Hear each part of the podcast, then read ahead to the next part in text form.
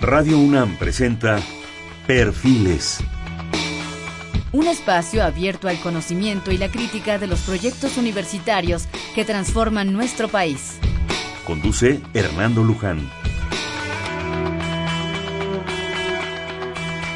¿Qué tal? ¿Cómo están? Buenas noches. Estamos en Perfiles.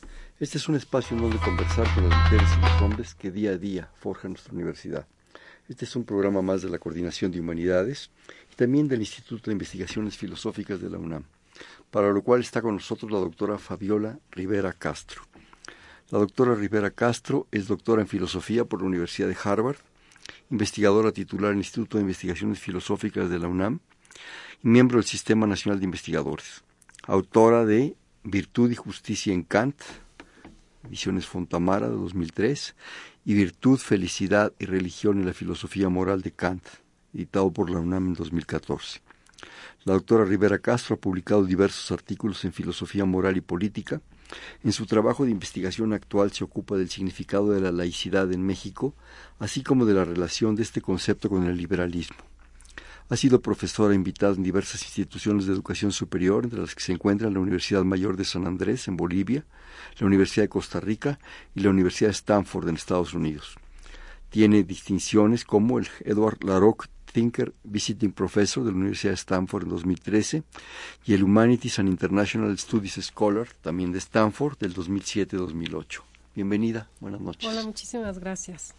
Cuando, cuando empezamos este programa, eh, debo confesar que yo tenía una inquietud muy grande junto con el maestro Rubén Ruiz, el secretario académico de la Coordinación de Humanidades, platicando, poco discutiendo. Yo le comentaba que todo este asunto que sucedió hace pues unas semanas respecto a la que yo creo que todos lo vimos o mucha gente lo vimos en los medios de comunicación, en los periódicos, en la televisión, en la radio, era el asunto de, de esta situación de la revista de Charlie Hebdo, que fue verdaderamente impactante, fue la noticia en el mundo durante días, semanas, ¿verdad? De pues esa masacre, no, no, encuentro otra palabra con todo, todo, respeto al público, de, de, una masacre que sucede en una, en una revista, en una revista pues, satírica, ¿verdad? En la cual tiene como consecuencia la muerte de, muchas gentes, de, caricaturistas, personal de trabajo de la revista, y que provoca también una reacción mundial, literalmente mundial, y que también genera una manifestación como hacía mucho tiempo no se veía, en donde estaban muchos secretarios de Estado, eh, gente del gobierno de muchos países, en fin, ahí estaba. Y surgió toda una propuesta, toda una propuesta de, de, del derecho a la libertad de prensa, en fin, se, hicieron exposiciones, en fin, miles de cosas, muchas cosas. En, todas en lo general, al menos lo que yo alcancé a percibir, el público percibió otra, que, que nos lo comente, por favor, que nos lo comparta, en el sentido de que la revista tenía el derecho a publicar, a decir, a hablar. A mí me dejó una inquietud, un mal sabor de boca, porque me pareció, y perdón que esta introducción sea tan larga, yo quisiera más aprovechar a la doctora, pero es necesaria, me dejó un mal sabor de boca pensando en el respeto. ¿sí? Yo creo que también el límite de la libertad es, es el filo de una navaja, es una espada de Damocles el respeto a las creencias, a las percepciones del mundo, a la diversidad. Yo no justifico para nada la masacre. Yo no justifico la más mínima asunto de violencia ni derramamiento de sangre, pero sí me preocupa el grado de libertad. Y, eso nos hizo reflexionar algunos y, un poco traer a la doctora Rivera Castro a que, a que nos comparta. Ella, ella ha estudiado, pues como ya oyeron ustedes, la filosofía de Kant, la laicidad, en fin, ya hablaremos de todo esto. Pero, pero pues ya a mí me, me surgió una pregunta. ¿Cuáles son las dimensiones de la libertad? Para un lado, para otro. Para el que, el que es periodista o se dedica a la prensa y puede expresar, pues aparentemente lo que se quiera, y para aquel que cree profundamente y le es profundamente importante alguna creencia estamos siendo respetuosos, estamos siendo éticos, estamos siendo diversos, qué tanto conocemos eh, el mundo del Islam, qué tanto hemos conocido o, tenemos capacidad o acceso al Corán como para, para, para hacer estas cosas y estas reacciones. Y por otro lado qué tanto también tenemos derecho y hablo en general del género humano a tener reacciones de, de, masacres, de asesinatos, de todo esto. En fin, es, es, un tema difícil, pero creo que es importante que lo reflexionemos. Fabiola, el micrófono es tuyo, perdón, tanta introducción, tanto discurso. No, no, al contrario, muchas gracias. Eh, sí, el debate se ha centrado mucho en el derecho a la libertad de expresión, en los términos jurídicos. Y desde luego que los caricaturistas estaban en todo su derecho de publicar lo que publicaron. Eso no se cuestiona, está bien. También es cierto que las personas que los asesinaron son criminales, deben estar en la cárcel, eso tampoco se cuestiona. Sin embargo, una dimensión que se ha dejado de lado, mayormente me parece a mí, es la dimensión ética en el ejercicio de la libertad de expresión. Porque las caricaturas, en, en este caso particular, no de las caricaturas, eran altamente ofensivas, eh, insultantes, denigrantes, de las convicciones profundas de algunas personas, convicciones religiosas. Y en ese sentido, éticamente, desde una perspectiva ética, estaban mal. O sea, es cierto que las personas que las publican tienen el derecho de hacerlo, eso es cierto, pero eso no quita eh, otra dimensión en el ejercicio de la libertad de expresión, que es la dimensión ética, y no nada más en la libertad de expresión, en, en el contexto de una sociedad pluralista, en donde no todos compartimos las mismas creencias y religiosas y de otro tipo, y tenemos que aprender a coexistir con nuestras diferencias y respetarnos. Digo, esta otra dimensión ética, en donde me parece a mí que un periodista, y no nada más un periodista, cualquier persona que tiene una voz pública, tiene que eh, regular aquello que expresa de manera que no resulte ofensivo de una manera tan abierta, porque muchas veces puede ser que algunas de las cosas que expresemos pueden ser ofensivas sin querer, uno se puede disculpar, pero en este caso era claramente ofensivo, iba contra el respeto, me parece a mí, que debe mediar las relaciones entre los ciudadanos en sociedades pluralistas. O sea, las dos cosas son verdad, me parece a mí, desde dos perspectivas, una jurídica, todo el derecho, es verdad, y otra ética, que es la que se ha dejado de lado la cual nos permite evaluar eh, lo que sucedió de otra manera. Eh, está mal denigrar las convicciones religiosas de otras personas, hacerlo gratuitamente. Ahora, algo que se mencionó en este debate es que eh, este tipo de, sátiras tienen un propósito crítico. Ahora, es importante en una sociedad pluralista, y no nada más en una pluralista, saber criticar las creencias, las convicciones de otras personas, porque pueden ser dañinas, perjudiciales. Por ejemplo, en el caso de las religiones, eh, muchas veces las mujeres ocupan lugares subordinados, o no nada más subordinados, o sea, de sometimiento directamente, eh, y eso hay que criticarlo.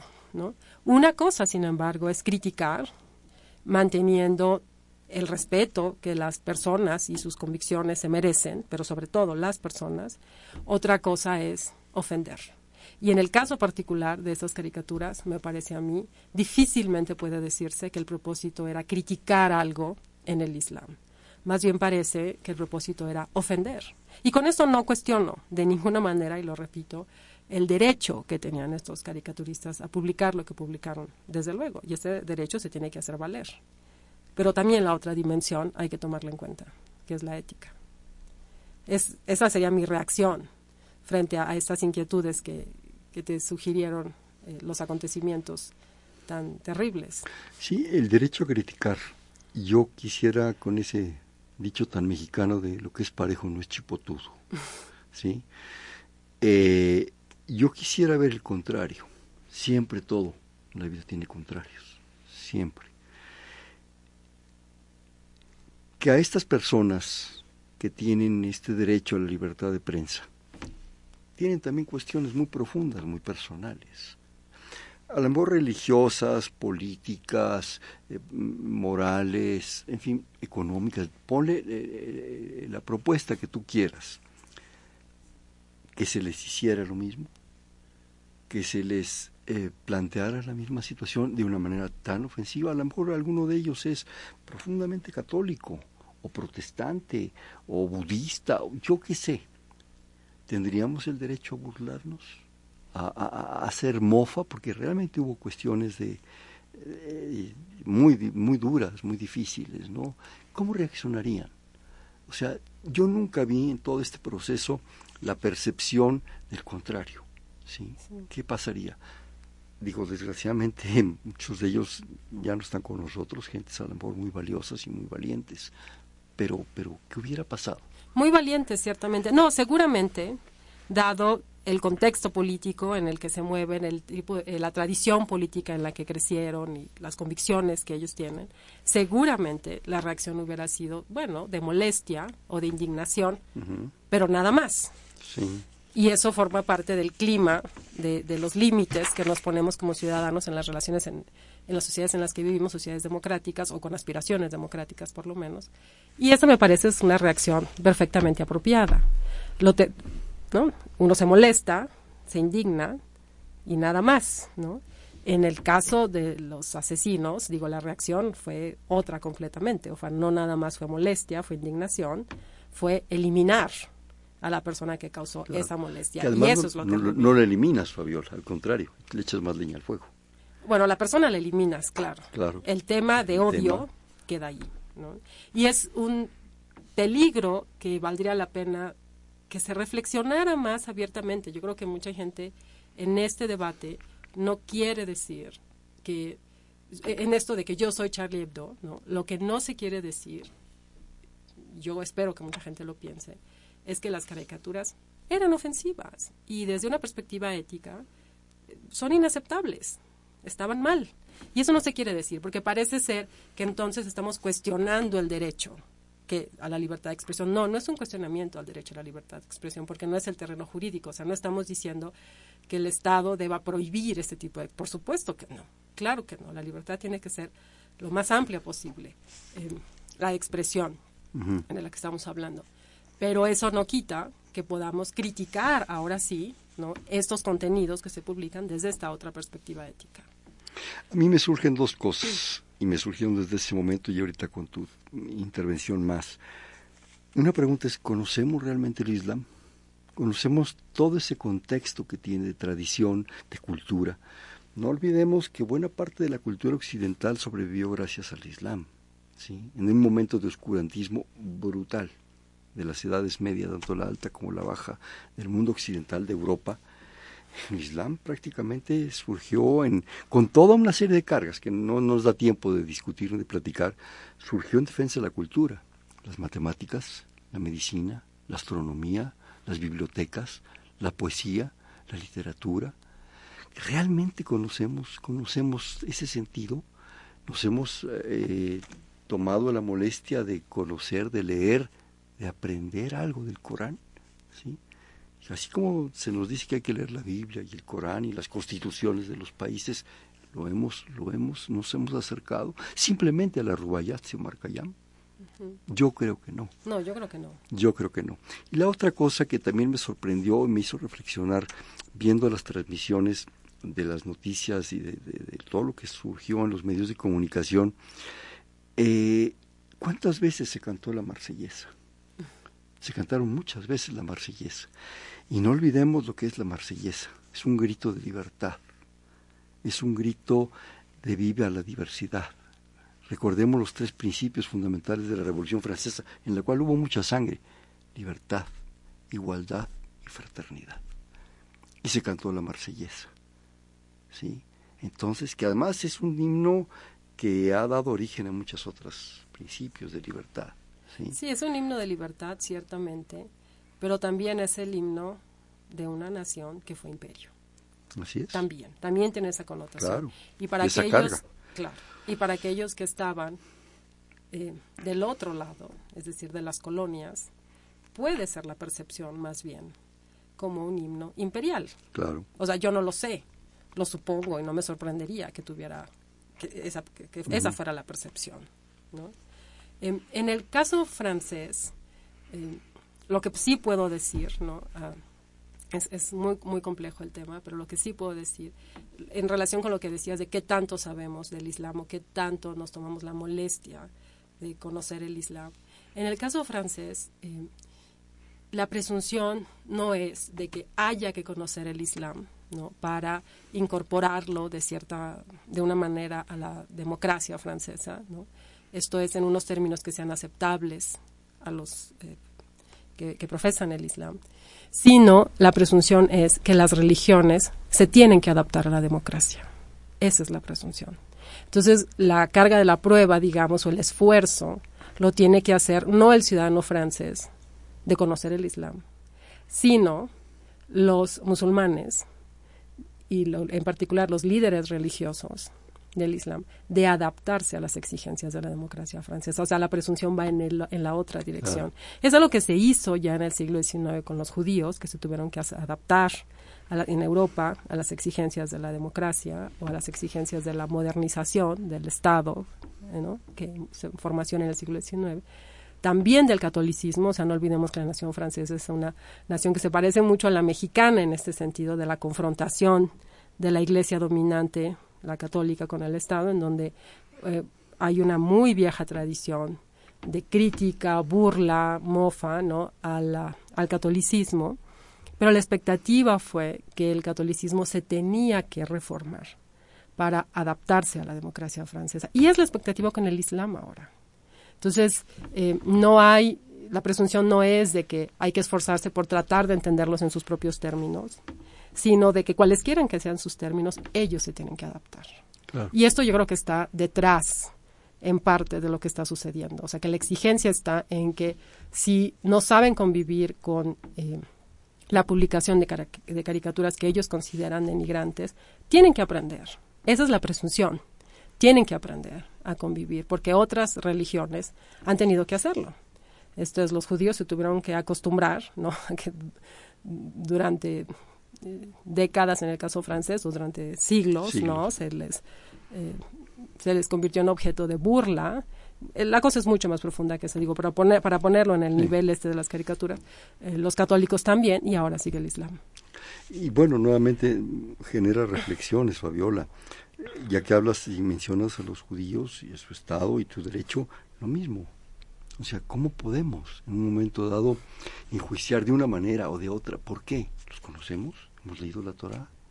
¿Hemos conocido sus principios, lo profundo, su historia, su lucha, su lucha cultural, sus propuestas? Yo tengo mis dudas, ¿sí? Ay, nos enseñan alguna cosita en la televisión, en alguna película, pero realmente es un pueblo y es una, un grupo de humano con unas profundas cargas culturales que, que, ni siquiera percibimos, ¿no? Y, y, por qué vamos a enjuiciarlo? Y ahorita ya son un Estado y un Estado muy fuerte.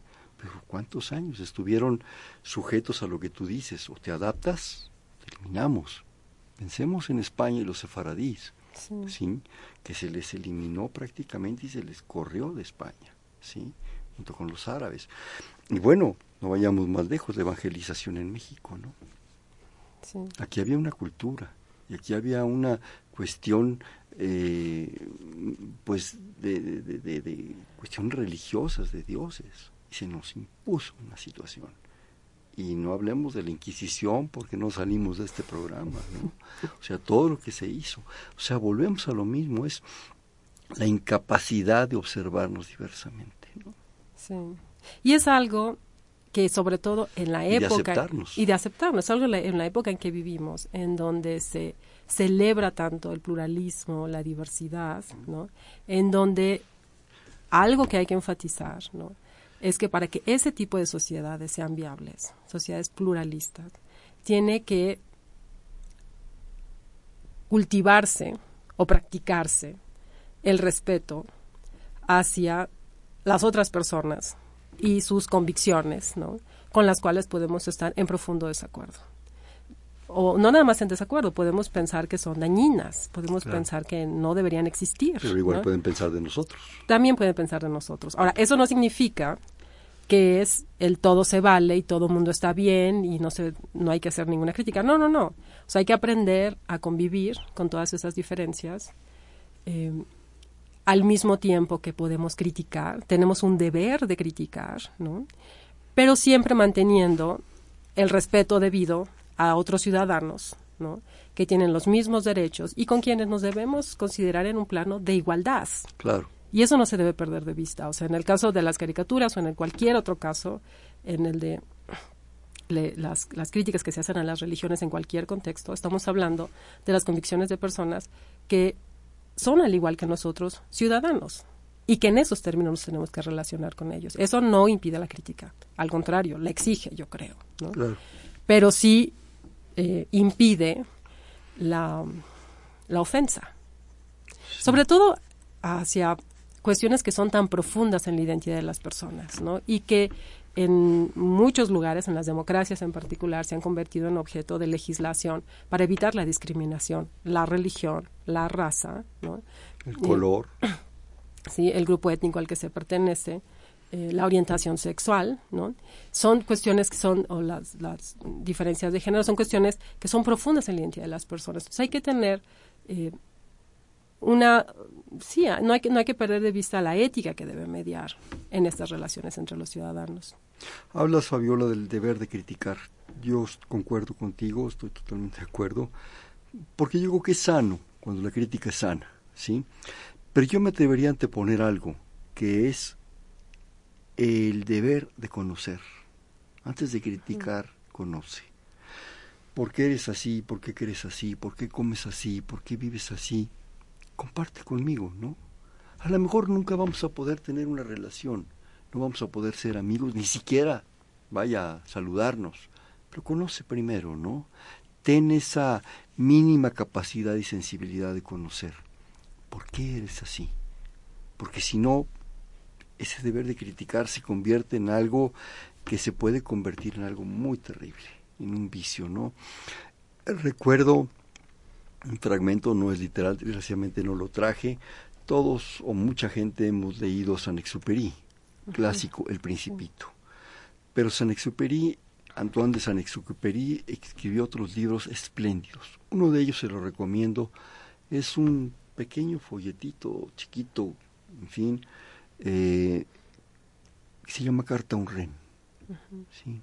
Es la las cartas que manda Saint-Exupéry a un Ren aún durante la, Segunda Guerra Mundial, Saint-Exupéry era un pacifista, era un piloto aviador.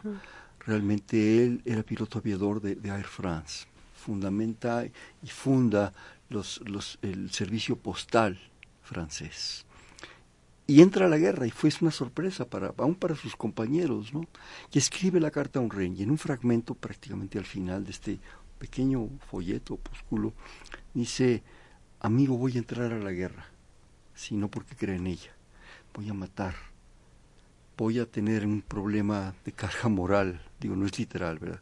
Muy serio, pero lo voy a hacer por ti. Y se la dirige a un amigo judío, porque estás en los campos de concentración, porque me merece respeto, porque cuando me aceptaste en tu casa, ni me exigiste que hiciera alemas, ni que me quitara los zapatos, ni que comiera de cierta manera. Simplemente, mm. como ser humano, te debo respeto y por ti voy a pelear por tu libertad.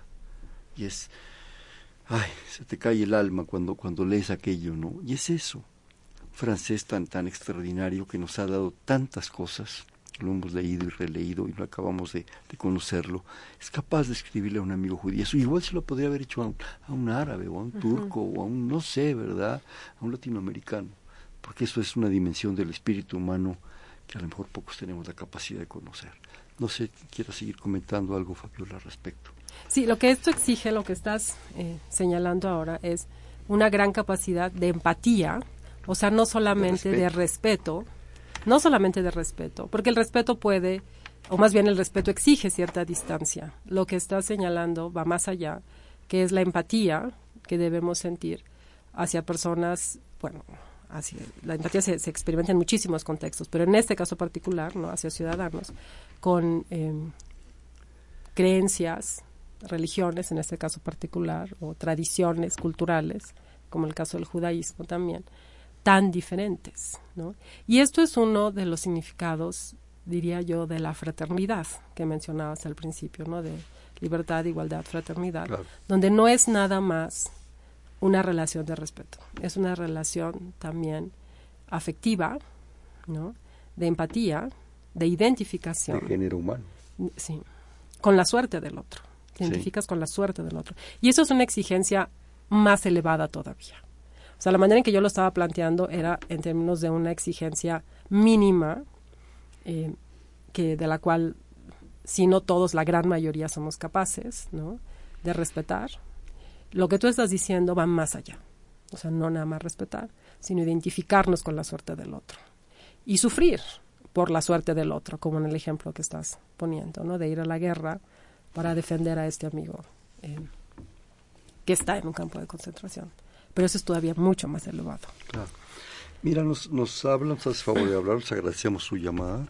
Señor Agustín Mondragón, desde la delegación Cuauhtémoc, y comenta, las religiones en su historia han pasado por una barbarie, y así pasó con la católica, budista y hoy con el islam. Y esto se debe por el fanatismo de los que dirigen las religiones antes de sembrar el amor de Dios que buscan a través de la teología y la filosofía. ¿Quieres comentar algo? Yo, yo sí tengo un comentario, pero vas mano tú. No, digo, es una lectura eh, con mucho de verdad, ¿no? Eso, desde luego, ¿no? Pero de ahí, pero tampoco es toda la historia. O sea, tampoco es verdad que... Que siempre ha sido así. Que, o, que, o que siempre haya sido así, solamente eso. O sea, de la mano con los líderes religiosos o algunos líderes religiosos, porque no todos los líderes religiosos, desde luego, ¿no? Que hayan sembrado el fanatismo, la discordia, ¿no? Eh, también hay muchísima gente en todas las religiones que practica su religión de la manera más eh, eh, generosa, decente, generosa, humana posible, ¿no? con todas las, virtudes de la, de la, humanidad, ¿sí? y de los y los líderes también. O sea, lo que dice el Señor es cierto, pero tiene sus límites. O sea, no se puede generalizar ni a toda la historia, ni a todos los líderes, ni por supuesto a todas las personas que practican las ni a todas las religiones también. Claro. Porque además es un problema, es un problema, entramos en un, en un capítulo cultural y de educación. Tenemos tan poca cultura de todo esto. Conocemos tan poco, es simplemente lo que pues ahí medio tomamos de repente en la escuela o en alguna par de lecturas, pero es tan profundo. Cuando lee uno la historia de los papas, se va uno de espaldas. Yo le recomiendo leer Leopold von Ranke, su historia de los papas, ¿no? Que es, y de cualquier cosa, ¿sí? Eh, eh, comentaba con, con, la doctora Fabiola antes de entrar aquí que a mí algo que, me encanta, una de las historias que me encanta son las cruzadas, ¿sí? Y desde esa recuperación de que si el Santo Sepulcro es mío, en fin, y lo, lo que se desgasta y lo que se mata en honor y en nombre de las cruzadas, de recuperar la Tierra Santa, de todo eso, pero algo que siempre me ha llamado la atención y lo encuentro uno en todos los autores, prácticamente, es que al mundo árabe se le consideran los infieles. Siempre. Desde Harolam pasando a los autores modernos. ¿sí? El, árabe es el infiel, es el, que se trata con desprecio. ¿no? ¿Y por qué? Porque, porque llegaron a conquistar los reyes de, Europa, los reyes católicos, que si les buscamos un poquito su historia, nos iríamos de espalda de lo que era. ¿no? Ahora, no nada más el árabe, o sea, el judío también. Ah, claro. Claro, también se le considera. Es que es, es, el otro. El otro, el, la otredad, ¿verdad? El infiel, el que no es como yo, en fin. Bueno, eso, eso trae unas cargas y luego la ruptura y la generación de, de todo el, el área protestante y todo esto nos lleva, bueno, sería necesitamos unos 10 programas, Fabiola, ¿cómo ves?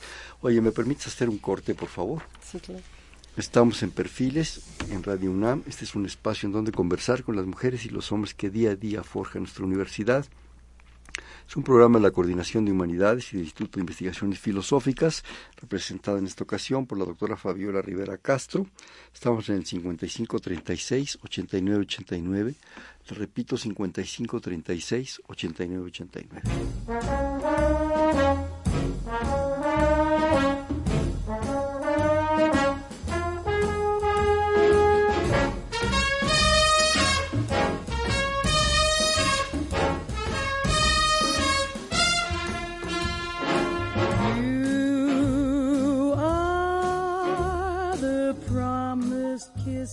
of springtime that makes the lonely winter seem long.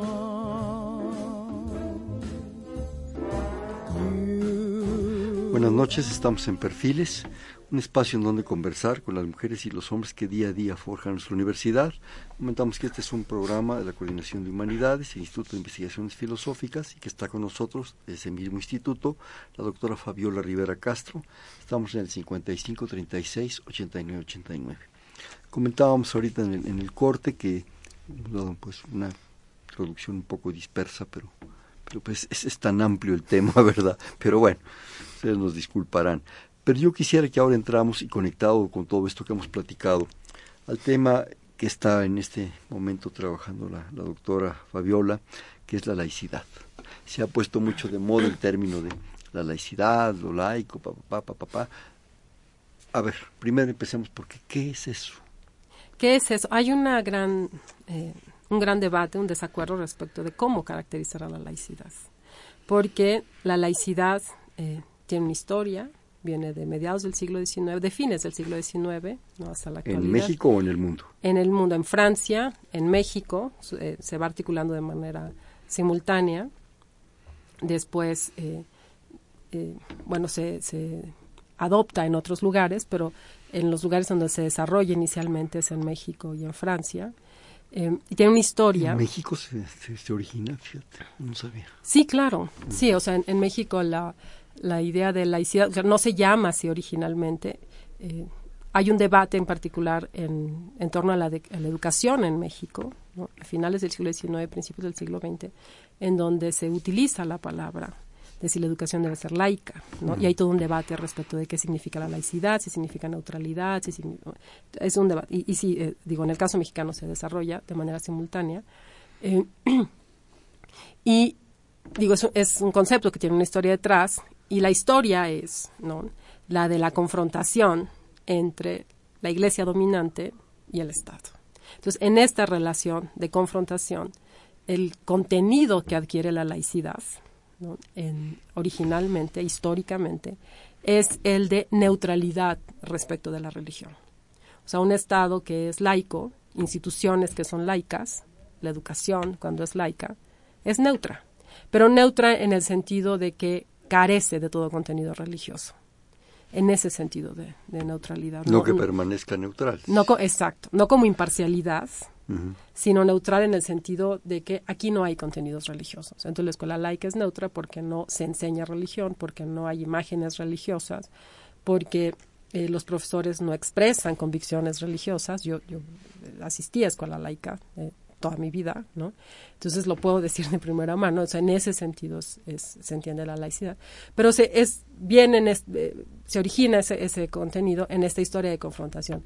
En la actualidad, sin embargo, conforme esta confrontación se ha ido diluyendo, no solamente por la pérdida del poder eh, de la iglesia dominante, que en México sigue siendo la católica, en Francia también, eh, por la pérdida del poder de esta iglesia, sino también por la afirmación de los valores democráticos a los cuales se ha tenido que ir adecuando esta iglesia en algunos lugares. Eh, la laicidad, muchos dicen, ¿no? entonces tiene que cambiar de significado. ¿no? Entonces ahora la laicidad se identifica ya no tanto como esta neutralidad respecto de la religión, ¿no? sino en un contexto ya no de dominio de una iglesia y de una religión en particular, sino de un contexto de pluralismo religioso. La laicidad se entiende como respeto a la diversidad. Entonces, instituciones que son laicas, ¿no? Son instituciones y, y la educación misma son, eh, que respetan la diversidad de creencias, que conecta muy bien con lo que, con lo que decíamos anteriormente, ¿no? De que eh, la laicidad ahora se entiende como esta mm, actitud, no nada más una política de respeto, pero ciertamente una actitud de respeto que debemos mantener hacia las diferencias, que se mantengan desde luego dentro del marco de la ley, no cualquier diferencia. ¿no? Ese es el significado ¿no? de la laicidad que muchos están defendiendo. Eh, y es interesante. Respete completamente la, la, diversidad. Sí, aceptar la diversidad. Respeto a la diversidad. El respeto, sí. Uh -huh. eh, y, y, quiero comentar algo respecto de lo que decías de, de, la importancia que tiene conocer las religiones, ¿no? O sea, antes de criticar, que tú decías, porque uh -huh. conecta con esto que estoy diciendo, antes de criticar hay que conocer, ¿no? decías que tanto conocemos el Islam, que tanto conocemos el judaísmo, ¿no? En, en la laicidad tradicional, ¿no? Si pensamos en México, por ejemplo, en los 30, en los 40, ¿no? Del siglo pasado, la laicidad tradicional no exige conocer la religión. Al contrario. O sea, uno puede tener, precisamente porque la educación laica es neutra, o sea, no te enseñan religión, ¿no? La presunción es que eso no hay que conocerlo. O sea, la religión se asume, es eh, dogmática, es asunto de personas que no quieren someter a crítica sus convicciones, no es una cuestión de personas autónomas. La autonomía individual, por ejemplo, es muy importante en la manera en que se entiende la laicidad en Francia. ¿no? Entonces, no es necesario conocerla. O sea, es suficiente con decir eh, la religión es superstición, es el dogmatismo. El opio de los pueblos, El opio del pueblo, ¿no? Eso es muy profundo en la cultura política francesa, debo decir, y en la mexicana también. Entonces tendemos a simplificar, no queremos, no, no pensamos que es necesario conocer ¿no? las religiones, porque estamos muy satisfechos con nuestro prejuicio de que la religión es eso, ¿no? Y el significado tradicional de la laicidad abona este, contribuye a, eh, a cimentar este prejuicio, a promoverlo, ¿no? En cambio, en la manera en que actualmente se está entendiendo la laicidad, ¿no? En respuesta a los cambios que han sufrido las sociedades democráticas, como la mexicana, por ejemplo, que es una sociedad cada vez más pluralista, eh, ya no permite que estemos tan satisfechos con ese prejuicio de que la religión es ¿no? lo que sea que nos parezca negativo, ¿no? que es el dogmatismo, que es la superstición, sino que ahora si por laicidad estamos entendiendo este respeto a la diversidad, eso sí exige el conocimiento. Eh, como comentábamos, o sea, es no nada más es respetar, sino también, claro, en un clima de respeto, criticar, desde luego. Yo creo que eso es un deber en una sociedad democrática, corregir los errores, lo que consideramos que son errores, ¿no? En el debate público, eso es muy sano, ¿no? Eso hay que hacerlo, pero como dices entonces, hay que conocer primero. La manera en que se está entendiendo la laicidad actualmente me parece que exige dar ese paso. Es muy diferente de la tradicional. Claro. Bueno, y ahorita que, ya empiezas a entrar un poco en el, asunto de México, recordemos que aquí precisamente por esa falta de respeto de laicidad tuvimos dos momentos críticos. La guerra cristera, ¿sí? Y las camisas rojas de Garrido Canaval en Tabasco, en el cual verdaderamente era inaceptable esa diversidad, ese respeto por el otro, simplemente porque, porque no.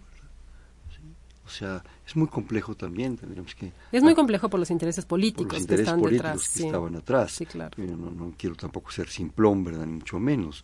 Hay, hay autores como Katz, como una serie de gentes que, que han hecho realmente un análisis profundo de, de, toda esta historia que nos permite en un momento dado entender que hemos vivido momentos pues muy críticos, ¿sí? por esa falta de, respeto al, al, individuo, a sus creencias, a sus posibilidades, y a lo mejor volvemos a lo mismo, por esa falta de conocimiento de por qué estaba sucediendo. ¿no?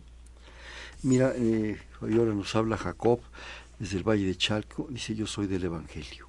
El EZLN fueron perseguidos por cuestiones religiosas y quedó impune. Yo no me atrevería a, decir nada, desconozco el, tema como muchos otros, pero bueno, después comenta, todo individuo tiene el derecho de creer en lo que quiera. Pues sí, laicidad y diversidad y te manda muchos saludos. Muchas gracias. No, el derecho no se cuestiona, desde luego. Claro. Eh, y eso, claro, o sea, el, enfoque que he querido yo señalar aquí no es la dimensión ética de esto. Uno puede tener el derecho a creer lo, que uno quiera, está dentro de los límites que la ley establece, eso está muy bien, ¿no? Bueno, creer, desde luego, me refiero cuando uno lleva a la práctica sus creencias, ¿no? Dentro de los límites que la, ley establece. Pero desde una perspectiva ética puede ser muy criticable, ¿no? Eh, era nada más lo que quería agregar a eso. ¿Qué más nos puedes comentar de este asunto de la laicidad, de todo el impacto que ha tenido pues en la historia, eh, no solo de México, sino, sino del mundo, ¿no? Es tu, es tu mero mole ahorita. Bueno, a mí la razón por la que me interesó este tema es porque, digo, en, en la actualidad no se está enfatizando mucho esta manera de entender la laicidad, ¿no? Como respeto a la diversidad, respeto a una sociedad pluralista. Y lo que me, me llamaba la atención es que yo decía, bueno, pero es que históricamente la laicidad no ha sido eso. Lo que señalabas de estos dos momentos críticos de la guerra cristera y de Gar- Garrido Carnaval es que la laicidad históricamente fue muy intolerante. O sea, frente a una iglesia dominante, muy intolerante, porque la iglesia católica se reformó hasta los años 60, ¿no? O empezó su reforma en serio en el sentido de la tolerancia, eh, aceptar cierta versión de la libertad de conciencia, más bien de la libertad religiosa de la que ellos hablan. Eh, frente a- años 60 del siglo XX, ¿te refieres? ¿O del siglo XIX? Sí, perdón, del siglo pasado, sí, los años 60 del siglo pasado, del siglo XX, eh, frente a una iglesia tol- intolerante, la laicidad también fue muy intolerante. Esto es, eh, la religión se tenía que excluir completamente, ¿no? Y en, no, no había una aceptación o un reconocimiento de la legitimidad de las convicciones religiosas de la gente, sino algo, era algo que había que extirpar. O sea, en, en el contexto de Garrido Canaval que mencionas, era a la gente había que reeducarla, ¿no? Había que quitarle esos prejuicios. Esa fue la laicidad tradicional. Tiene esa dimensión intolerante. Entonces, más bien, no es, no es una dimensión, era intolerante.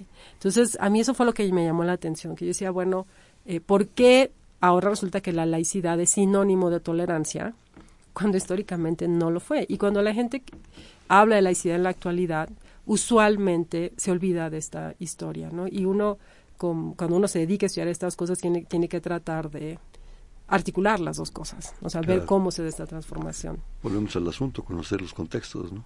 Sí. ¿Por qué se dio esa- ese cambio, Fabiola? O sea, ¿por qué, por qué esas dos vertientes o versiones? Bueno, lo que mencionaba yo es por cambios sociales, ¿no? O sea, no es una cuestión conceptual, aunque a veces hay gente que piensa que es una mera cuestión conceptual. No, no es una mera cuestión conceptual, es que el contexto va cambiando. Esto es de una iglesia que era dominante, ¿no? Que podía, eh, bueno, digamos, Imponer. eh, imponer, digamos, la, la guerra de reforma se veía como la segunda independencia, ¿no? La segunda independencia respecto de la iglesia católica, ahora sí, ¿no? Eh, durante la reforma. Eh, es una iglesia que se va debilitando en términos del, del poder que tiene en la sociedad. O sea, aunque la iglesia católica en México siga siendo dominante, siga siendo muy poderosa, no, ya no es lo que era hace 150 años, eh, antes del golpe que recibió con las leyes de reforma. ¿no? Es- se va debilitando, eso por un lado, y por el otro lado la sociedad se va transformando en la dirección del pluralismo. O sea, la sociedad se va volviendo más diversa, eh, mientras que la laicidad se- históricamente se desarrolla en sociedades que, si no son homogéneas, ¿no? hay un esfuerzo hacia la homogeneización por parte del- de la autoridad política, por parte del Estado. Por eso es que se da esa transformación. Mm, O sea, es, es más bien una respuesta a los cambios sociales eh, que han tenido lugar desde finales del siglo XX. Pienso, digo, habría que, que rectificar datos y todo eso, como repito, yo no soy experto de nada. Este, pero en un momento dado, de repente siento que hubo un cisma dentro de la propia Iglesia Católica de tomar conciencia de la sociedad profundamente, ¿sí? De, de, de aquella permanencia de lejanía, de distancia, de dogma, de fe, todo esto, de repente tuvo fragmentos o fracturas, ¿verdad?, que la convirtieron en algo más realista, probablemente más humano. Así que, como, como alguna vez escuché, más humana que divina. ¿Sí? Y yo creo que un punto que me viene a la memoria crítico importante es la encíclica Rerum Novarum de Juan 23. Ese ver al obrero, al campesino, voltear a ellos, al pobre, todo ese cambio también brutal de, de las, las eh, misas en su propio idioma, ¿sí? Eh, voltear hacia, hacia el público y no siempre de espaldas.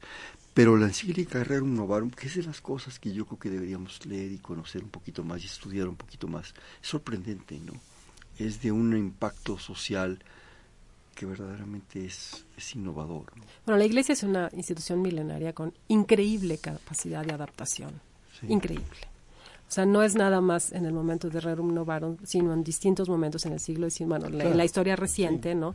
O sea, siempre la Iglesia ha ido buscando la manera de adaptarse a los tiempos. ¿no? Actualmente lo estamos viendo con las reformas que está impulsando el actual eh, jefe de la iglesia, el actual papa, ¿no? que es una manera de actualizar a la iglesia, de adaptar las circunstancias actuales. Eso la iglesia siempre lo ha hecho. Sí, sí ahorita recordé la Rerum Novarum por ese impacto social que tuvo, ¿no? Fue, fue, Que fue prácticamente de los, a excepción de estos que están sucediendo, de los últimos anteriores, que, que, que generó internamente un, pues una situación de diferencias de aceptarse en la diversidad también, ¿no? Ahora, algo que quiero señalar respecto de esta nueva manera en que se está entendiendo la laicidad es que algo que no se debe perder de vista, ¿no? Es que existen religiones y la católica en cierta medida se inscribe en esta dirección, ¿no? Que no son tan partidarias de la diversidad, que piensan que existe una cierta verdad moral, ¿no? Que tiene que ser eh, o enseñada a toda la sociedad. ¿no? Entonces, aunque la laicidad significa ahora respeto a la diversidad, también hay que tener mucho cuidado cuando las instituciones se están abriendo de esta manera pluralista, que eso está muy bien, ¿no? En parte estoy pensando en particular en la educación, eh, pero también no hay que perder de vista cuando ciertos credos, no solamente religiosos, pero convicciones, bueno, en particular la religión, porque es el tema de la laicidad, ¿no? Pero cuando las religiones no están adaptadas todavía o no son tan partidarias de este respeto a la diversidad y buscan entonces a través de las instituciones del Estado y en particular de la educación de eh, evangelizar, de enseñar su doctrina y sus, su moral, sus convicciones morales a toda la sociedad. Y ese es un peligro. Y de imponerlas. De imponerlas. No quería usar la palabra, digo, pero es... Eso yo, te ayudo. De acuerdo, gracias. que es de imponerlas. Y ese es un peligro muy real en el caso de, de la Iglesia Católica. Lo hemos visto en México, o sea, los intentos, eh, burdos o no, una y otra vez, ¿no? De este, promover su propia doctrina, ¿no? A través de las instituciones del Estado, en particular a través de la educación, una y otra vez, que se acabe la laicidad tradicional, como se ha entendido, esto es como la neutralidad de la institución respecto de la religión, y abrazar esta nueva versión de la laicidad como diversidad, en donde ya se permite entonces que se enseñe la religión, ¿no? Pero hay que tener mucho cuidado con el hecho de que algunas de estas religiones, estoy pensando en la católica, que es la dominante, o sea, no necesariamente afirman este respeto a la diversidad. Sí, si me permites, eh, nos habla Isla de San Román desde Toluca, le agradecemos mucho.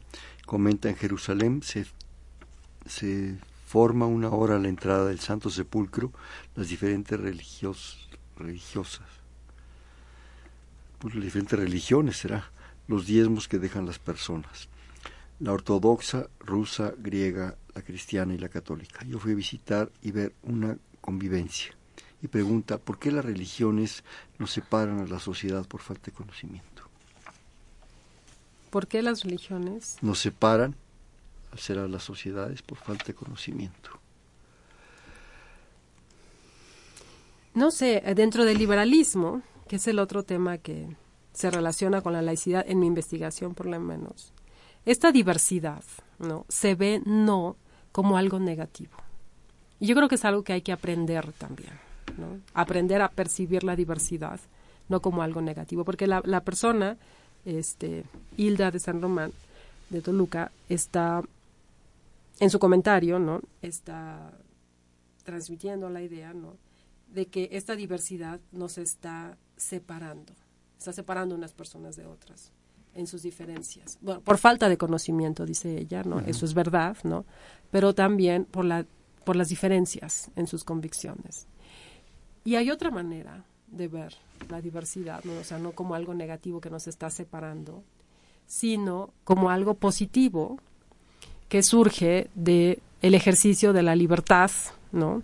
de la razón humana, en donde en condiciones de libertad las personas van a desarrollar muchos tipos de convicciones diferentes. O sea, debemos aceptar esta diversidad, esta separación que genera entre las personas, ¿no? como un resultado del ejercicio de la razón o de la reflexión o del pensamiento, como se le quiera poner, en condiciones de libertad, o sea, cuando no se nos está imponiendo a todos una misma doctrina o no se nos están imponiendo unas ciertas convicciones. Entonces el resultado va a ser la diversidad, o sea, la capacidad humana de inventar y de concebir ¿no? distintos sentidos a la vida y de sus y las explicaciones últimas es muy grande. Entonces va a haber una gran diversidad. Ahora la señora señala también que es por falta de conocimiento. Bueno y eso lo hemos comentado también. Eso es verdad no pero la diversidad por sí misma no tiene por qué verse como algo negativo sí nos separa pero en tu, en tu participación anterior comentabas el asunto de la laicidad y la, la religión, específicamente la católica y la educación. ¿Por qué siempre tan vinculadas? ¿La educación es poder? La educación es poder, sí, claro. Tú influyes desde los chiquitines hasta... Sí, claro. Y ya, bueno, en sociedades ya más, más eh, mayores, más adultas también. ¿no? Eso por un lado, ¿no? Porque la educación es poder, ¿no? Y claro, la manera en que en que una religión puede ir asegurando o puede asegurar su eh, permanencia, nuevos cuadros. De... Su permanencia en la sociedad, ciertamente, es a través de la educación. O sea, no puede contar nada más con la, la, enseñanza que se le da a los niños en la casa, sino la educación formal es muy importante, ¿no? Eso por un lado, pero por el otro también porque la Iglesia Católica en particular es una iglesia que siempre ha tenido instituciones educativas. Eso forma parte de la estructura de la, Iglesia Católica. los jesuitas, ¿verdad? O sea, siempre ha sido así, ¿no? Entonces, cuando en, el, en México en particular y en Francia también, ¿no? cuando se da estos inicios de la laicidad, una de las manzanas de la, la, discordia, digamos, del pleito que había, era quitar la educación de las manos de la Iglesia. Porque el Estado, en formación en ese momento, o sea, tenía, o los líderes políticos tenían clara conciencia que la formación de los ciudadanos leales a la República dependía en gran medida de quitarle la educación a la Iglesia. Entonces, es esto que tú dices de que la educación es poder, pero también porque en la Iglesia Católica existe esta muy vieja tradición ¿no? educativa. Tiene una misión educativa, siempre la ha tenido. Sí, en general todas las creencias o religiones, en fin, como lo queramos poner, están siempre muy vinculados a la educación. ¿sí? las escuelas, las escuelas de educación, eh, las escuelas dominicales, los catecismos, todas estas situaciones es un producto de influencia muy, muy alto. Sí. No solo en las sociedades, digamos, más modernas, sino aún en sociedades tradicionales, en las sierras, en, en lugares pues un tanto a veces abandonados, la influencia es importantísima. ¿no? Sí. Sí, aunque en el caso del el, el, en el caso de la laicidad del pleito con la Iglesia Católica era quitar la educación o sea, quitar la educación de manos de la Iglesia, en particular la educación financiada por el Estado. Esa es la cuestión. Claro, hay muchas tradiciones religiosas, ¿no? educativas ciertamente, pero no se asume que eh, van a tener presencia en la educación que está financiada por el Estado, en la educación pública. Uh -huh. ¿no? En el caso del catolicismo, en esas tradiciones laicas que mencionaba, eso es lo que se busca precisamente. Y ese es el problema. O sea, hacer una separación realmente importante, completa. ¿no? Sí. Difícil. Oye, Fabiola, nos quedan escasos un par de minutos, tres, cuantos, cuando mucho. ¿Qué, ¿Qué quieres, por último, reflexionar, en fin, comentarnos algo de tu investigación? Hay tantas, hay tantas preguntas, pero mejor, Sí. mejor No, no, quiero agradecer mucho la invitación. Algo que ya no llegamos a comentar de, bueno, de mi investigación en particular es esta relación entre el liberalismo y la laicidad, ¿no? Pues tienes dos minutos y medio, imagínate. No, porque parte de lo que quiero hacer en mi trabajo es reivindicar, eh, al, al, hablar de la laicidad, la tradición liberal mexicana, ¿no? Que es vieja, que está muy decaída, ¿no? que fue muy fuerte en el siglo XIX y en la primera mitad del siglo XX. Y es que en la actualidad, en filosofía política, que es el, área en la que yo me muevo, eh, el liberalismo es como la doctrina política dominante y no nada más a nivel teórico, sino a nivel mundial. Los derechos humanos, el pluralismo, son discursos del liberalismo. Y tendemos en México a simplemente importar estas doctrinas liberales de los Estados Unidos, de Inglaterra, de Europa, ¿no? Y lo que yo quiero hacer es mostrar, o no mostrar, mucha gente lo sabe, pero sí recordar, ¿no? Que en México existió una tradición liberal, que fue a través, de, que fue en esa tradición liberal que se forja el concepto de laicidad y ver cómo debemos entender la laicidad actualmente a la luz de esa vieja tradición liberal mexicana. ¿Se ha perdido esa tradición? Esa liberal, ese liberalismo. Se ha perdido. Sí, ciertamente. Se ha perdido no solamente en la práctica, ya no es el discurso de, de las, eh, del Estado, digamos, o de la autoridad política, ya no es, es el discurso. Eh, y también a nivel de la reflexión teórica se ha perdido. O sea, cuando la gente estudia liberalismo o escriben sobre el liberalismo, los paradigmas que asumen son los de los filósofos o los politólogos de Estados Unidos, de Europa eh, principalmente, y se olvidan de esta tradición liberal y cuáles son las exigencias que entonces nos plantea como sociedad. Rapidísimamente, ¿quiénes serían los grandes liberales mexicanos y qué le recomendarías a la gente, incluido yo, para entender el liberalismo mexicano? Bueno, los grandes, bueno, los grandes liberales no fueron en México grandes teóricos, pero digamos el gran teórico, el más importante es José María Luis Mora en el siglo XIX, ¿no? el, liberalismo, sobre todo en México, se desarrolló en la práctica de Valentín Gómez Farías, de Benito Juárez, ¿no? De, los liberales eh, políticos del siglo XIX. Y de lo mejor que hay sobre el liberalismo mexicano eh, son investigaciones, bueno, lo tengo que decir, de un profesor que se llama Charles Hale, H-A-L-E, que están traducidos sus libros, él era profesor en los Estados Unidos, em, sobre el liberalismo mexicano. Tiene dos libros excelentes. Hay tres tomos de Reyes Heroles. Están los tres tomos de Reyes Heroles. Son muy buenos. Son muy buenos también, sí. Bueno, pues ya desgraciadamente el tiempo se nos, se nos agotó. A mí que te den un minuto. Vamos a jugar un bote pronto, ¿te parece? A ver. Yo te digo una palabra y tú me, tú me dices inmediatamente la que se te ocurra. ¿Estás? a ver. Islam. Ah, musulmán. Qué poco original. Judíos. Amigos. Catolicismo. Por conocer. Diversidad. Ah, laicidad. Laicidad. Tolerancia. Liberalismo. Uf. Ese ya no fue bote pronto. Ese es otro, otro programa. Sí. Bueno. Este, pues este fue Perfiles, un espacio donde conversar con las mujeres y los hombres que día a día forjan nuestra universidad. Un programa de la Coordinación de Humanidades y el Instituto de Investigaciones Filosóficas. Estuvo con nosotros la doctora Fabiola Rivera Castro. Muchísimas gracias. Muchísimas gracias a ti, un placer. En la coordinación la doctora Silvia Torres. En la operación técnica Humberto Sánchez Castrejón. En la producción Alberto Rodríguez Gómez. En la conducción Hernando Luján. Este fue Perfiles un espacio en donde conversar con las mujeres y los hombres que día a día forjan nuestra universidad. Gracias, buenas noches. Perfiles, un programa de Radio UNAM.